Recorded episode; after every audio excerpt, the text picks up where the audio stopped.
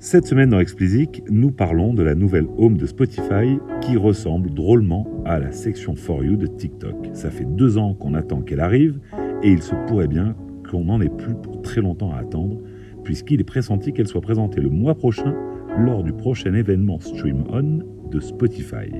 Faisons un point rapide sur le sujet. Tout d'abord, pourquoi passer à une home verticale? C'est simple, pour attirer plus facilement les 18-24 ans. À l'heure actuelle, seul un utilisateur sur trois de cette tranche d'âge, ayant l'app installée sur son téléphone, l'utilise. Ils espèrent donc qu'avec cette interface lançant automatiquement du contenu en swipant, ils parviendront à être plus attractifs. Ensuite, demandons-nous comment ça va se passer. Les contenus proposés seront audio, vidéo, GIF, mais également podcast, d'après ce que nous avons pu voir.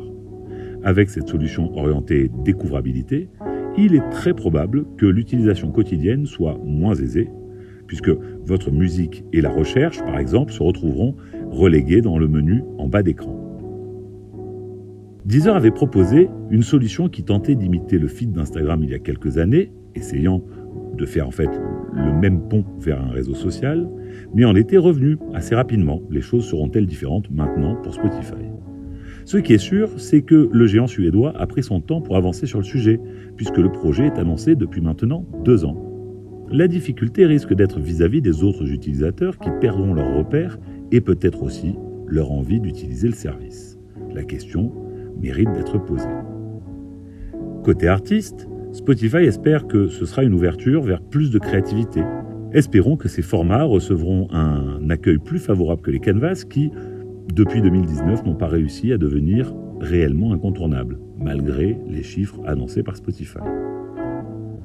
Quoi qu'il en soit, il serait paradoxal de ne pas souhaiter que cette évolution soit un succès, alors même que je passe la plupart du temps dans ce podcast à vous dire à quel point les artistes ont besoin d'intensifier le lien avec leurs fans sur les DSP. C'est un changement important et un virage sûrement délicat pour Spotify, mais on ne peut qu'espérer que ce soit pour le meilleur. Allez, c'est tout pour cette semaine. À nouveau, désolé pour l'épisode court. Nous reviendrons à des analyses plus poussées dès la semaine prochaine. Comme d'habitude, si vous ne l'avez pas encore fait, abonnez-vous à la newsletter. Le lien est en description. Et pour me soutenir, donnez-moi 5 étoiles sur Apple et abonnez-vous, quelle que soit la plateforme. Allez, bon week-end à tous et à la semaine prochaine.